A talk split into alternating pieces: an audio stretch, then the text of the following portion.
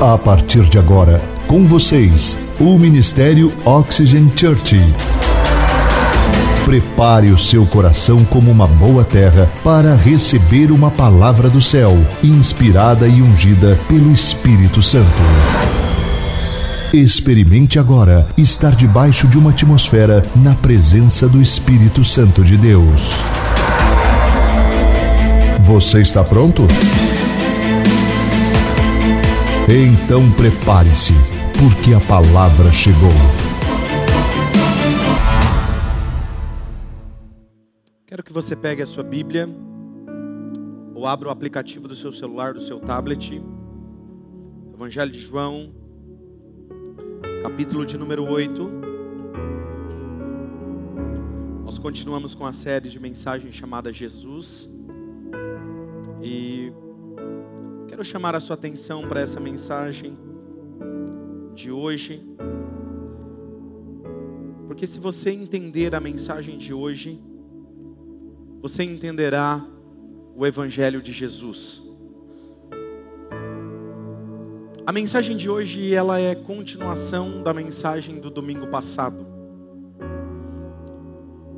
E hoje o título dela será A História da Mulher Adúltera.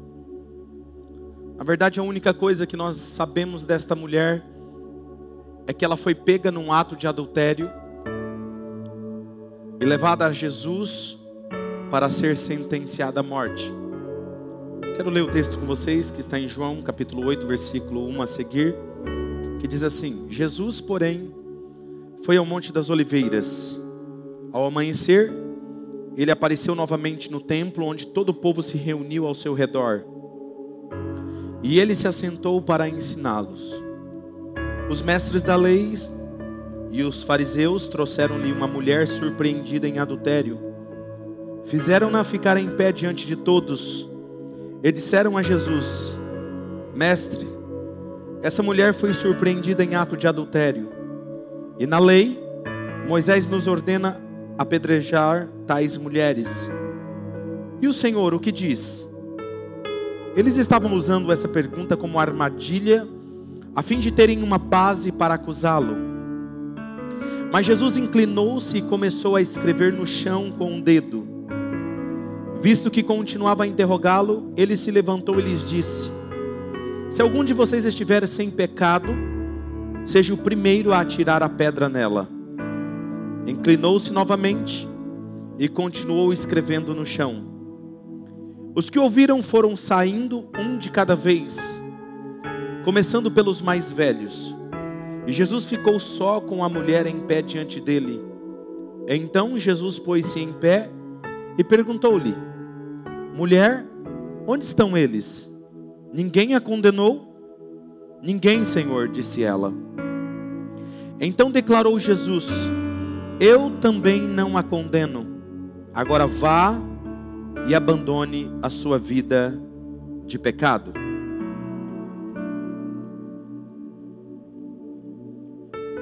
Existem muitas especulações sobre o que Jesus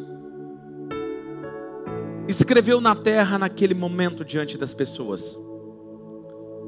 Eu gosto de pensar sobre isso, como quando eu pensei sobre os milagres na infância de Jesus. Eu penso, a Bíblia não diz, nós não temos nenhum relato histórico do que Jesus escreveu na terra, na areia, porém, penso eu, a Bíblia não diz, como eu repeti, que Jesus escreveu no chão o nome daqueles homens que estavam ali acusando aquela mulher. E quando ele terminava de escrever um nome, na frente ele escrevia o pecado daquela pessoa. Zacarias, o pecado do roubo. Mateus, mentira. Elias, adultério. Fulano, fornicação. Isso é o que eu penso. Então, aquele homem, quando viu o seu nome, ou o que ele escreveu, o impactou de tal forma que diz o texto que eles soltavam as pedras de suas mãos e foi saindo um a um. Embora. Mas o que me chama a atenção, isso é o que eu penso, como eu disse para vocês, mas eu quero que vocês pensem sobre essa mulher. Pense exatamente nisso. Este foi o encontro dela com Jesus, que mudou o seu destino. Nós temos falado final de semana após final de semana falando desses encontros de pessoas que tiveram com Jesus e tiveram suas histórias mudadas. E esse foi o encontro dessa mulher, o encontro com o líder religioso mais famoso da sua época. Não havia na sua época alguém mais famoso do que Jesus, respeitado e admirado como Jesus. As pessoas amavam estar onde Jesus estava. Havia algo em Jesus que atraía as multidões. Infelizmente, para ela naquele momento, ela foi levada e apresentada a Jesus da pior forma. Esse foi o encontro dela, que ela teve com Jesus e mudou o seu destino. Mas olha que interessante. A primeira coisa que eu aprendo nesse texto é que onde aconteceu esse encontro? Onde essa mulher se encontrou com Jesus? Alguns pensam que foi numa praça, por ter sido algo em público. Outros pensam que foi na frente de uma casa onde Jesus estava ensinando. Porém, o texto deixa claro onde ela, ela se encontrou com Jesus.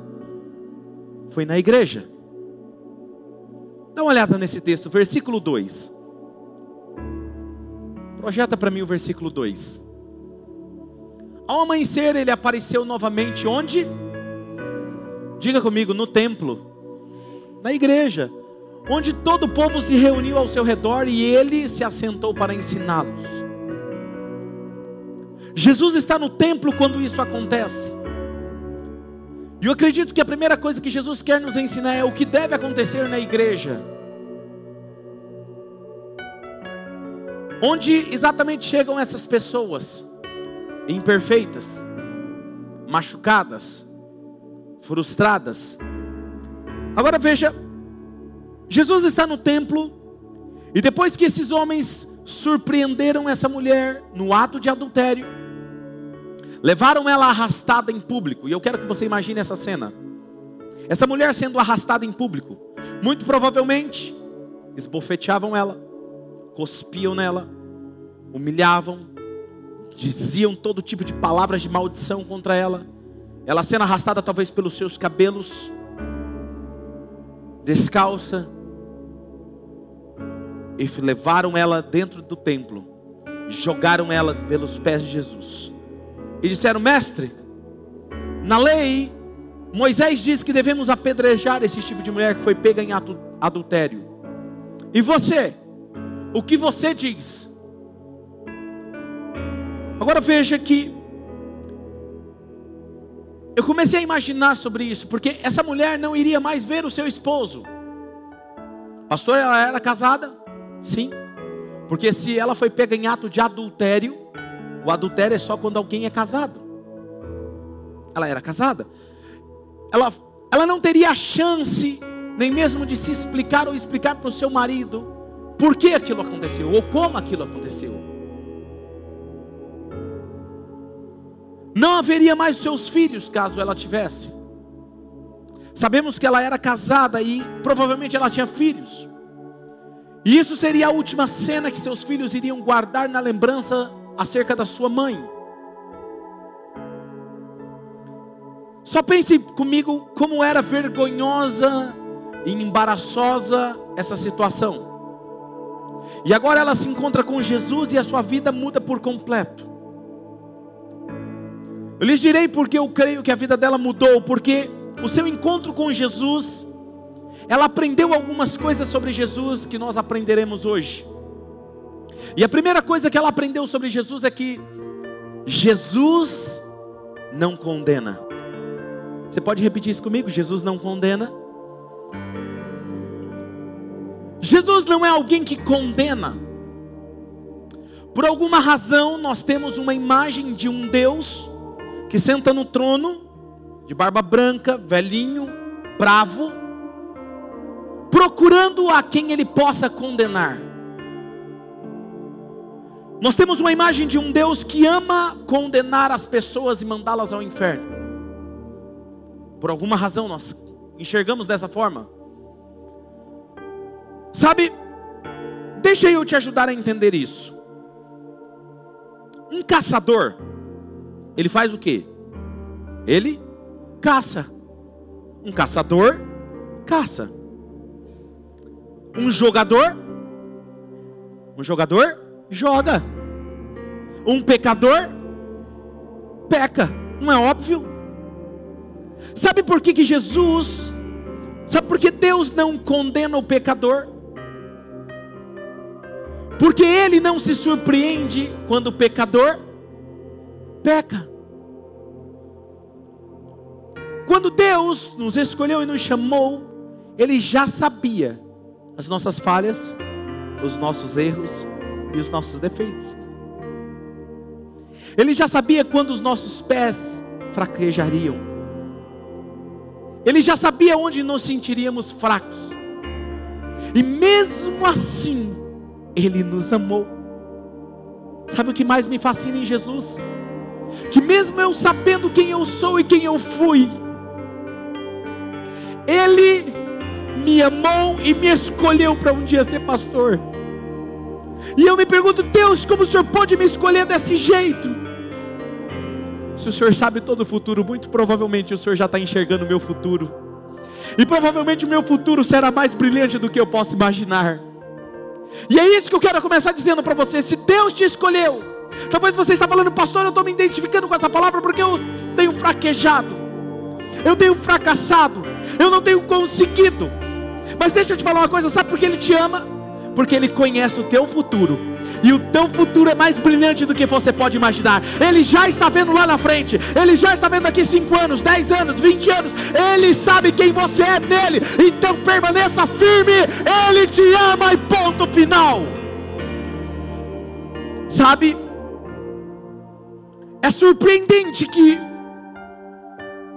nós imaginamos um Deus que anda buscando a quem condenar quem eu vou condenar hoje? Vamos lá. Aquele ali, ah, não condenei ele ontem, não. Não vai aguentar se eu condenar hoje. Ah, aquele ali, o Sandrinho, vou condenar ele hoje. Nós acreditamos em um Deus desse, que não vê uma oportunidade, busca uma oportunidade para nos condenar. E o surpreendente é que nós, como cristãos, ficamos assustados e surpreendidos com o fato de um pecador pecar. Posso lhe dizer algo, anote isso e nunca esqueça: pecador peca. É isso que eles sabem fazer, é isso que nós sabemos fazer. Aquilo que eu não quero fazer, Paulo disse, é exatamente o que eu faço. E aquilo que eu quero fazer, eu não consigo fazer. Quem me livrará do corpo dessa morte? Uh! E quando ele diz isso, ele diz que ele é o único que pode nos escrever uma nova história. Sabe quanto mais leis e regras nós temos, mais probabilidade de erros nós temos. Você sabia disso? Eu lembro quando, alguns anos atrás, eu não, nunca tinha dirigido dentro de São Paulo. Eu estava de viagem de férias e eu teria que passar por São Paulo pensa na briga. Não tem outro caminho para passar? Não tem, vai ter que passar, rodoanel ali, ó. Meu Deus do céu, pensa na oração e no jejum. Entro tenso no trânsito. Você já dirigiu em São Paulo, você sabe como é. Rapaz, você tem que andar o seguinte: deu seta, você sabe que a pessoa vai entrar na sua frente. É ou não é? Aí você fala aqui, Marília, não é igual São Paulo. Aqui nego da seta não entra. Lá em São Paulo, nego dá certo, você respeita, pelo menos você sabe o que ele vai fazer. Está na cabeça dele, não é assim? Você tem que tomar cuidado, porque você olha mais no retrovisor, porque você sabe que as motos passam buzinando, na verdade, vem do lado. Você tem que andar muito atento. Então, por ser um negócio meio que parece desorganizado, acontece menos acidentes. Vou te falar algo que me surpreendeu. O ano passado, fui para os Estados Unidos. Cheguei nos Estados Unidos, né? Aquelas rodovias lindas, grandes, gigantes, várias, uma do lado da outra. E os carros? E eu falei, rapaz, aqui não acontece acidente, né? Falei pro rapaz, ele falou assim: hum, tem uma boa para você. Foi feita uma pesquisa e foi provado que o lugar que acontece mais acidentes de trânsito é nos Estados Unidos. Falei, como assim? Com tantas regras? Falou, então, é justamente por isso. Porque o americano está dirigindo aqui, ele não vai sair daqui. E se você começa a se aproximar demais perto dele, você pode ver que ele olha do lado, tipo assim: você está se aproximando demais do meu carro. Ele não sabe o que fazer. E se alguém invadir ele, ele vai bater o carro porque ele não sabe o que fazer.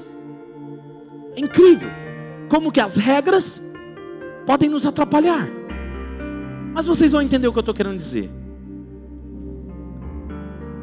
Veja bem, Jesus não ficou surpreso com o pecado dessa mulher. E isso é razão porque ele nunca condena os pecadores. Olha que interessante, Jesus ele nunca se sentiu mais santo do que os demais. A Bíblia fala que Jesus foi tentado em tudo, mas ele não houve pecado. E se tinha alguém que teria o direito de se sentir superior, mais santo, mais espiritual, mais perfeito do que eu e você, era Jesus. Sim ou não? Jesus, ele poderia se sentir mais santo do que os outros. Em nenhum momento ele tem esse tipo de sentimento. Se Jesus, que tinha todo o direito de julgar as pessoas, você acha que ele tinha o direito de julgar, sim ou não? Ele era perfeito, ele tinha.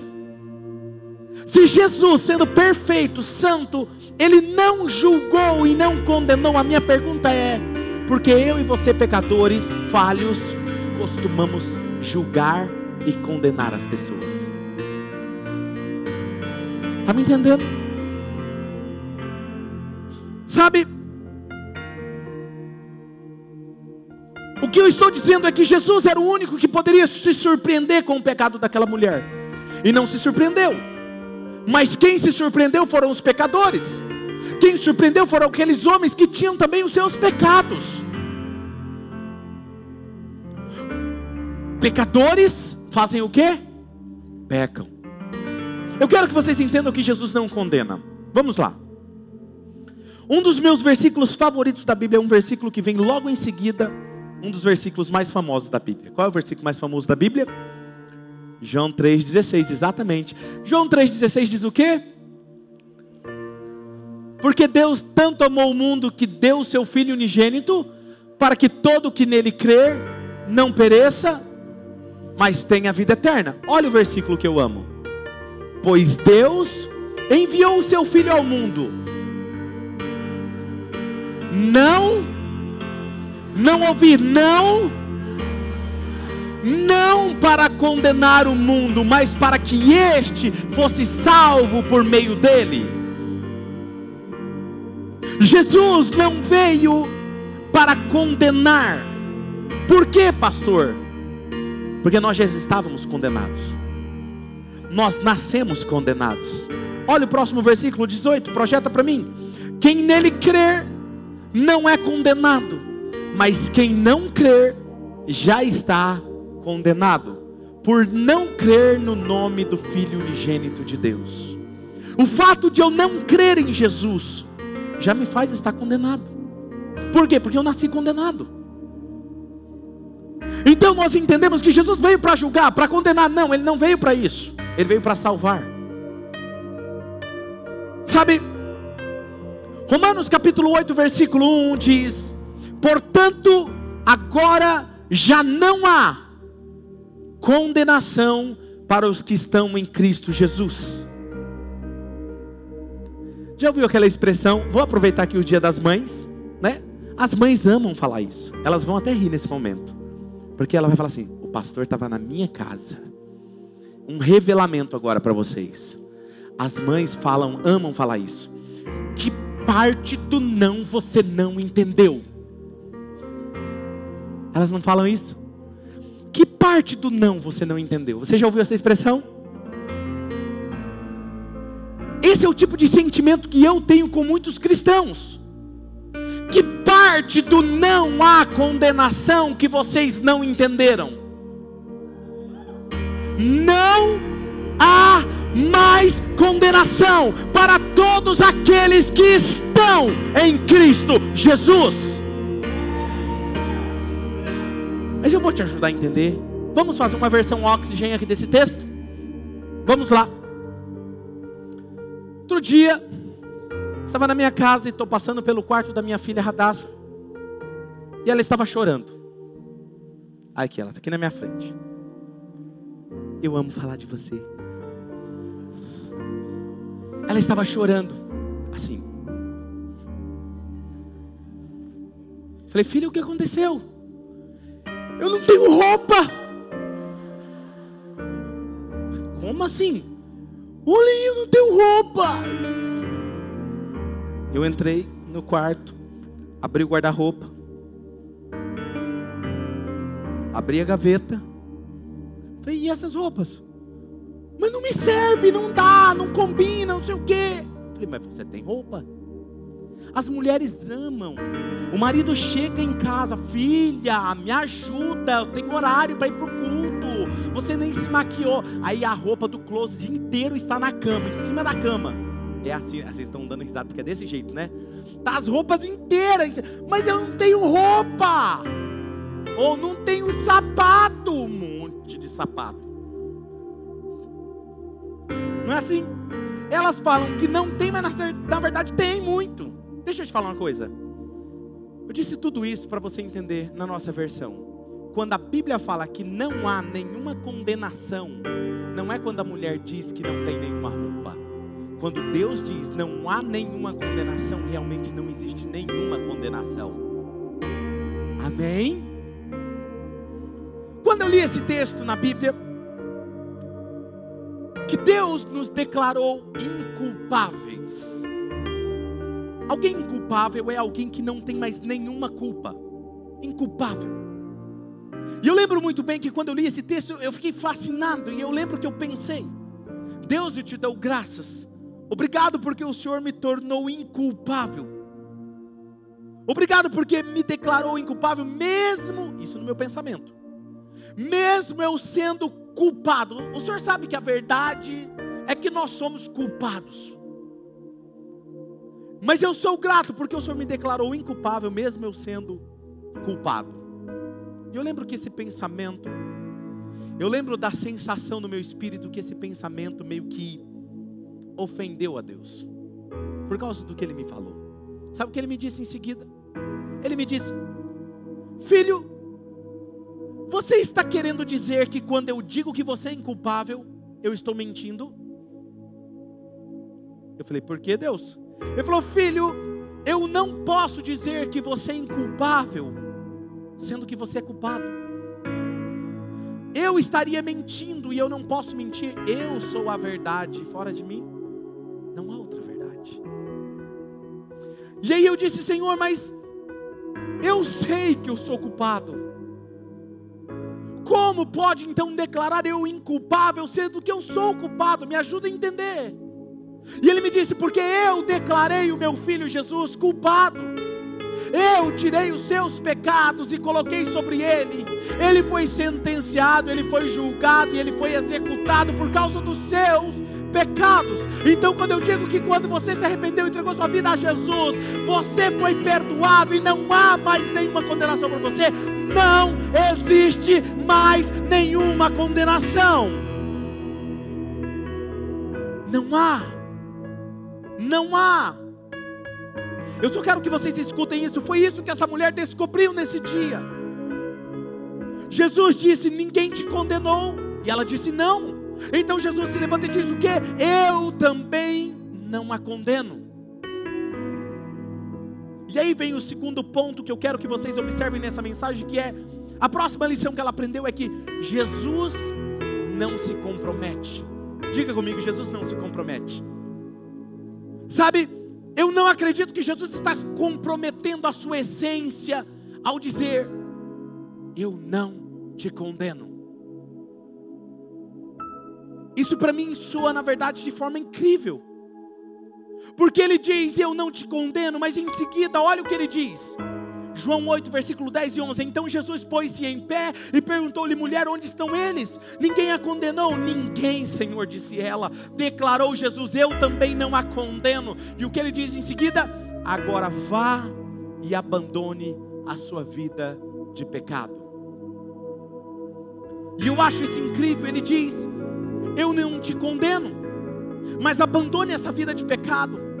Ele não estava condenando aquela mulher, e nem muito menos se comprometendo, transgredindo a lei da sua época. Ele estava dando a oportunidade para aquela mulher. Veja que nós, como igreja, somos tentados a caminhar nos dois extremos. O primeiro extremo, somos uma igreja que julga, que humilha, que condena as pessoas, mandamos as pessoas para o inferno facilmente.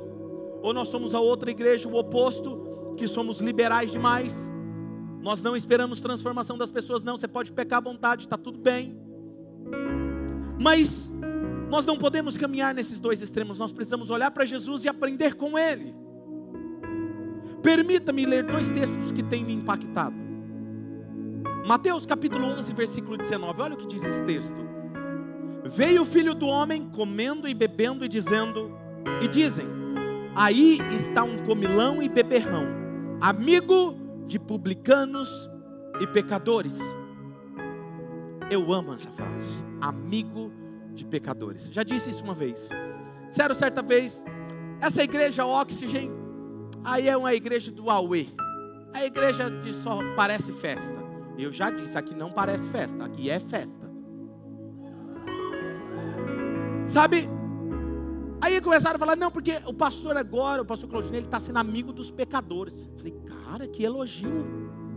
Falaram isso de Jesus, tá, tá bom, tá de bom tamanho. Eu amo ser amigo dos pecadores, porque eu também sou pecador.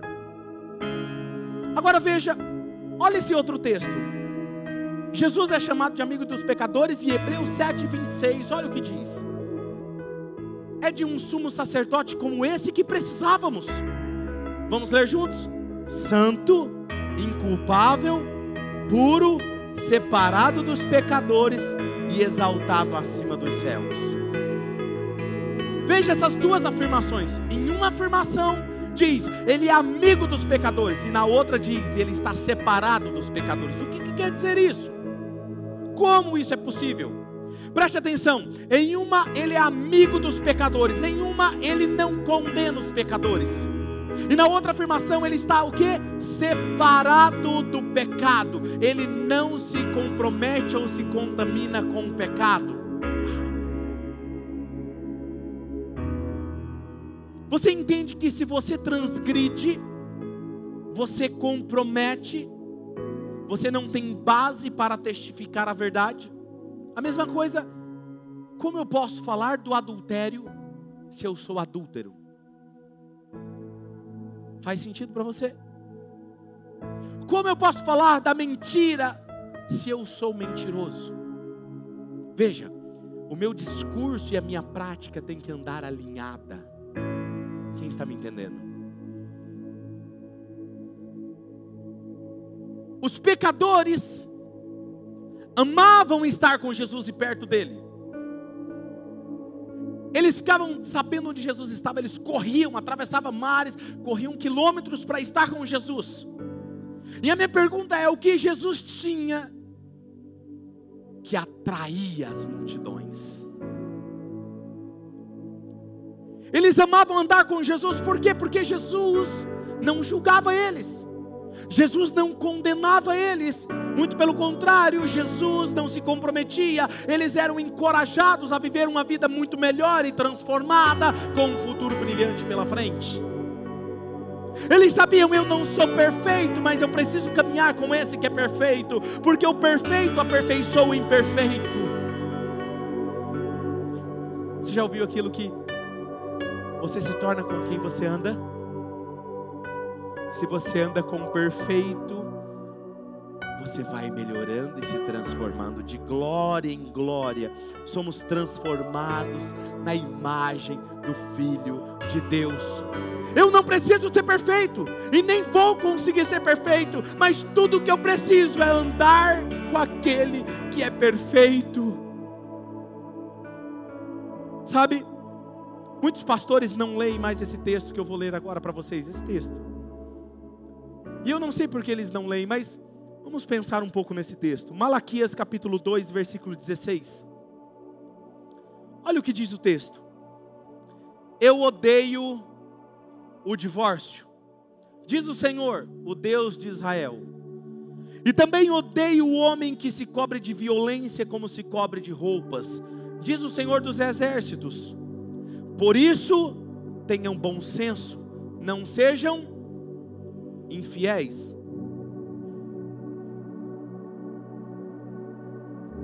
Agora eu vou lhes explicar algo sobre esse texto. O texto não diz que Deus odeia os divorciados. O texto não diz isso. Não é isso que o texto está dizendo. Eu creio que talvez seja por esse motivo que alguns pastores evitam esse texto. Porque vivemos em uma geração que talvez metade já experimentam o divórcio ou já experimentaram no passado. E eles evitam ler esse texto. Mas na verdade o texto não diz isso, que Deus odeia os divorciados. Preste atenção. Se você entender isso que eu vou fazer aqui agora, ler, interpretar esse texto, você vai entender acerca de qualquer pecado na Bíblia. Ok? Por que, que Deus odeia o divórcio? Porque o divórcio machuca e fere pessoas. Isso é o que o texto está dizendo. Ele diz: Eu odeio o divórcio, odeio aquele que se cobre de violência. Diz o Senhor. Por isso tenham bom senso, não sejam infiéis. É isso que o texto está dizendo. Você consegue imaginar alguém que se cobre de violência como uma roupa? Você consegue imaginar isso? O que é alguém coberto de violência? Vou te ajudar a entender. Imagine alguém que acabou de ser violentado, espancado, ferido. Como ele fica? Sangrando, machucado, com dores, os olhos cheios de hematomas, o corpo cheio de hematomas. Você olha para essa pessoa e fala assim: essa pessoa está coberta de violência. O que Deus está dizendo é o seguinte: o divórcio é uma situação violenta que afeta você, o seu cônjuge, os seus filhos, a sua família e seus amigos. Essa é a razão porque Deus odeia o divórcio, nunca duvide disso. A razão pela qual Deus odeia o divórcio é porque Ele ama as pessoas e o divórcio fere as pessoas. Deus nunca disse: Eu odeio os divorciados. Mas como eu sempre digo, vamos para uma versão oxigênio desse texto? Seria a mesma coisa que Deus dissesse nesse versículo: Eu odeio acidente de carro. Eu odeio acidente de carro. Por quê? Porque machuca as pessoas, fere, deixa elas com problemas sérios e até tira a sua vida. O texto não diz que Deus odeia quem já sofreu um acidente de carro. Diz, Ele odeia o acidente de carro. Quem está me entendendo? Por isso eu digo algo para vocês: Deus não está contra você, Ele está ao seu favor. Quando você peca, quando você falha, quando você tropeça ou você cai ou comete um pecado consciente como dessa mulher adúltera, mesmo assim, Deus o amará, porque ele não vai se comprometer por causa desse amor. Ele jamais perderá a convicção de que o pecado machuca e fere as pessoas que ele ama. Eu tenho dois filhos, uma filha está aqui e meu filho. Eles erram. Mas quando eles erram, eles não deixam de ser os meus filhos. Eu os amo da mesma forma. Não diminui meu amor. Não tem lá um nível de amor. Radassa errou. Puxa, filha, diminuiu o nível de amor. Não, eu a amo. Aquilo me entristece. Porque o erro machuca ela. E eu olhar para ela e ver ela machucada. Me dói. E eu não posso fazer nada porque ela escolheu. Quem está me entendendo? Deus odeia o pecado, porque o pecado te machuca, porque o pecado distorce quem Ele criou você para ser. Está me entendendo? Mesmo assim, Deus o ama. Jesus não condena, mas Ele também não se compromete. E aí vem o terceiro ponto. Jesus, aquela mulher aprendeu outra lição. Jesus é compassivo. Diga comigo, Jesus é compassivo. Mateus capítulo 9, versículo 36, olha o que diz: Aos ver as multidões, Jesus, ele teve o que? Compaixão delas, porque estavam aflitas, desamparadas como ovelhas sem pastor. Você consegue entender que quando pegar essa mulher pelos cabelos, puxando ela toda ferida, sangrando, e jogam ela bruscamente diante de Jesus, o único sentimento que Jesus tem ao olhar para aquela mulher pecadora, que pecou consciente, foi compaixão. Você consegue imaginar isso? Ele não se surpreendeu, ele não estava irado com ela, ele não estava bravo com ela, ele teve compaixão e por a sua compaixão ele foi movido por essa compaixão. Para você entender o que eu quero dizer e saber exatamente o que é compaixão, imagina você está vindo para o culto, você está descendo aqui a via expressa e acontece um acidente aqui. O carro bate, batida feia, e você vê a pessoa saindo toda ferida, toda machucada, qual é a primeira reação que você tem? Ajudar. Sabe qual é o sentimento? Compaixão. A compaixão, ela te move, ela te tira do lugar e faz você ir ao encontro daquela pessoa. E aí você ajuda aquela pessoa, você tira ela, você tira as coisas que você ajuda ela a ser atendida rápida pelo o resgate. E ela vai, você acompanha e está tudo bem. E depois que ela foi tratada, está tudo bem, sarou, você diz assim: Filha, por favor, anda mais devagar. Toma cuidado no trânsito, não é assim? Ó, oh, não anda em alta velocidade. Não beba antes de dirigir. Por favor, não leia o celular quando você estiver dirigindo. Por que você faz isso? Porque isso que você fez, esse erro, quase te matou. Quem está me entendendo? É isso que está acontecendo com Jesus. Jesus olha para ela e diz: Mulher, cadê os teus acusadores? Eles não me condenaram, Jesus. Ele diz: Nem eu te condeno. Mulher, vai, mas abandone essa vida de pecado. Não por mim, por você mesmo. Vai fazer bem para você mesmo. Vai te machucar. Essa vida que você está levando hoje vai te machucar. E você pode morrer entendendo? Quando Deus pede para você abandonar um pecado, não é para o benefício de Deus, é para o nosso próprio benefício, porque o pecado nos fere, nos esfria e nos distancia de Deus. Sabe o que o Espírito Santo está me falando aqui hoje? Tem várias pessoas me ouvindo aqui hoje que o pecado esfriou e afastou você de Deus. Sabe?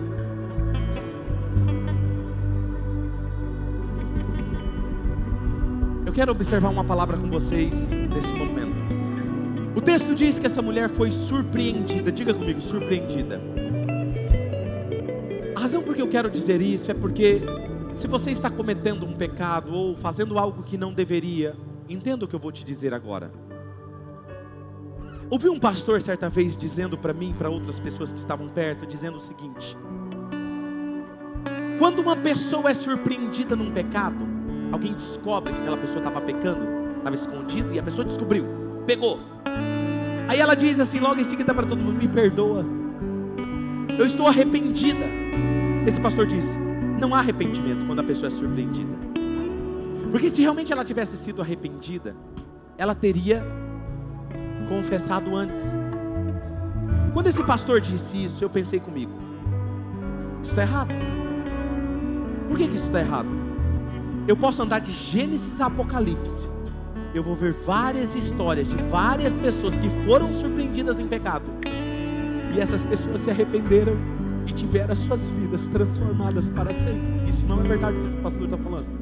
E como pastor eu já vi, posso te dizer, pessoas que foram pegas em pecados, e que se arrependeram e mudaram as suas vidas para sempre.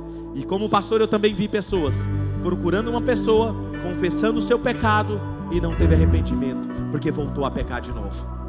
Arrependimento te tira do pecado. Remorso apenas te incomoda, mas te leva para o pecado novamente. Quem está me entendendo? Sabe? O importante não é se nos descobrem ou não.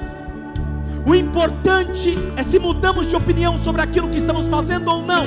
Isso é o que importa. Mudar a nossa forma de pensar. Metamorfose, mudar, cambiar, transformar, se tornar uma nova pessoa, entender que aquilo me machuca, que aquilo me fere, que aquilo muda a minha identidade de quem eu sou, filho, amado por Deus. Se mudou, Deus me ama e Deus muda o meu destino. Imagino que Jesus olha para as pessoas que continuam pecando, fazendo aquilo que não agrada a Ele, carregando o peso do pecado, ferida. E Jesus diz: Eu sinto tanto que você tem que andar com esse peso. Eu sinto tanto que você carrega esse pecado, porque eu sei o quanto esse pecado te machuca. Eu sei o quanto você tem se machucado, mas é sua escolha continuar pecando, porque eu já levei todos esses pecados lá na cruz do Calvário. Mas o que eu faço? Só apenas se entregue a mim, se renda e caminhe comigo. Eu vou te transformar.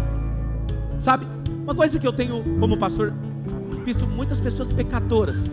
Pensa numa pessoa aí super pecadora, se é que existe super pecador.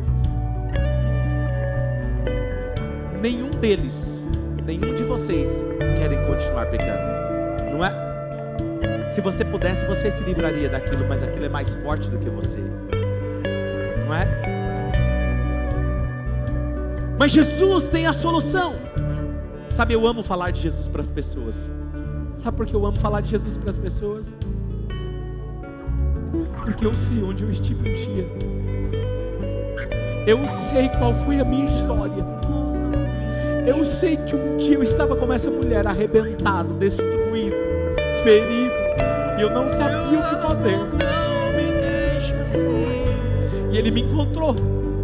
E um dia eu disse: Deus, eu não sei o que fazer, mas ele viu um futuro. Que dali 19 anos eu estaria na frente de uma igreja chamada Oxygen pregando essa mensagem.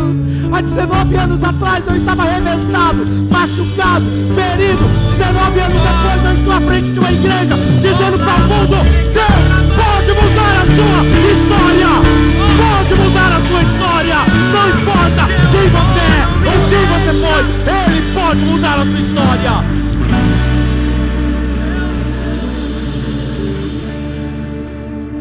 A dica que eu daria, talvez as pessoas dizem assim, pastor. Hoje o pastor falou que eu posso ser amigo de pecadores. Hoje eu vou ser amigo de pecadores. Se você não tem convicção suficiente da sua fé, não ande com os pecadores por enquanto. Sabe por quê? Então os pecadores vão te influenciar.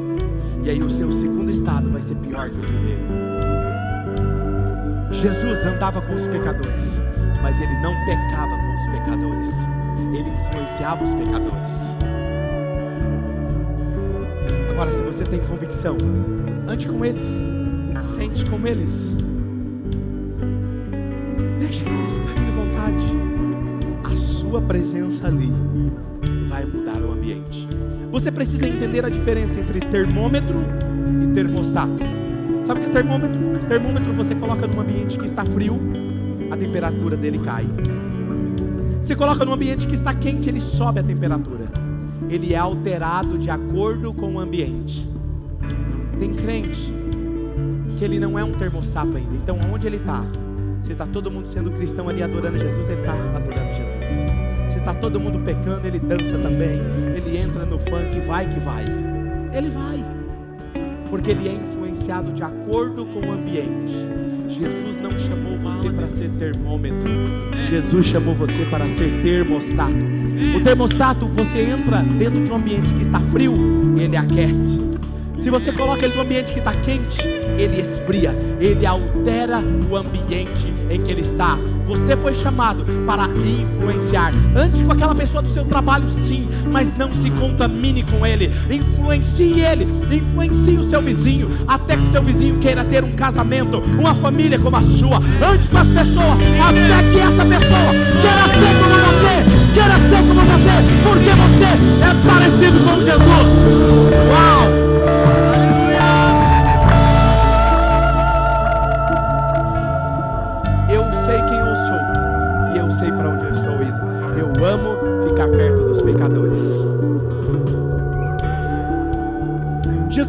Ele porque Ele mudou um princípio do Antigo Testamento. Existe um princípio do Antigo Testamento que dizia o seguinte: o puro não toque o impuro, porque se o puro tocar o impuro, é contaminado. Jesus veio e disse assim: o puro purifica até aquilo que está limpo diante dos nossos olhos. E se o impuro tocar o puro, ele é purificado. Quem toca em Jesus é purificado. Amém? Talvez você me diga, mas pastor, como é que eu vou obedecer a um Deus? Um Deus que me permitiu que as coisas ruins acontecessem comigo e com a minha família. Pastor, onde Deus estava quando as coisas ruins aconteceram na minha vida? Talvez estava passando agora na sua cabeça. Talvez você foi abusado, traíram a sua confiança. Todos quem você confiou te decepcionaram. Tudo que você tem feito é sobreviver com essa dor e essa angústia no seu peito. Talvez você diga, pastor é mais forte do que eu, a minha vida não faz mais sentido. Para que viver, pastor? Acredito que Deus fez isso comigo, pastor. Como que eu vou confiar em Deus? Talvez você não falou isso para ninguém, mas é o que se passa aqui dentro. Como posso, pastor, levar a sério um Deus que me destruiu? Eu digo a você hoje uma verdade: não foi Deus que fez isso com você, mas você vivendo isso dessa forma que você está vivendo hoje, sujo, machucado pelo pecado, você está justamente servindo como escravo aquele que te causou toda dor, toda destruição, chamada Satanás, porque ele é o ladrão que veio matar, roubar e destruir Jesus. Eu vim para que vocês tenham vida e a tenham em abundância.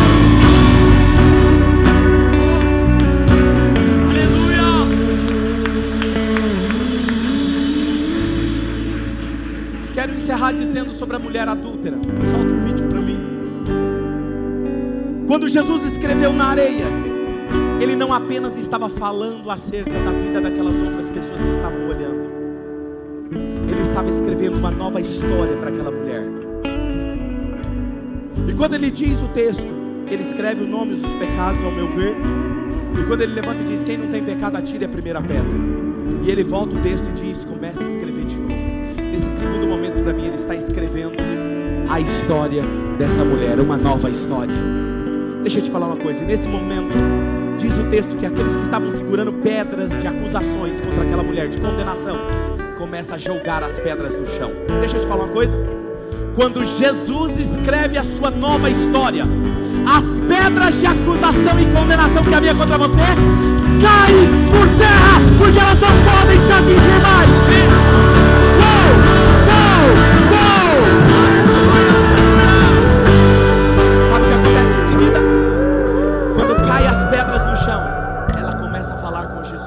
Pecadora, adúltera, falando com Jesus e Jesus respondendo ela. Sabe o que ele diz? Nem eu te condeno. E aí ele dá um destino para ela: vai e não peques mais. Quando você tem a sua história escrita por Jesus, além das pedras de acusações e condenação cair por terra, não pode te acusar mais ele te dá uma identidade de filho que você pode falar com Ele e te dá um novo destino. O seu futuro será mais brilhante do que você pode imaginar. Tudo o que você precisa é se encontrar com Jesus. Feche os seus olhos.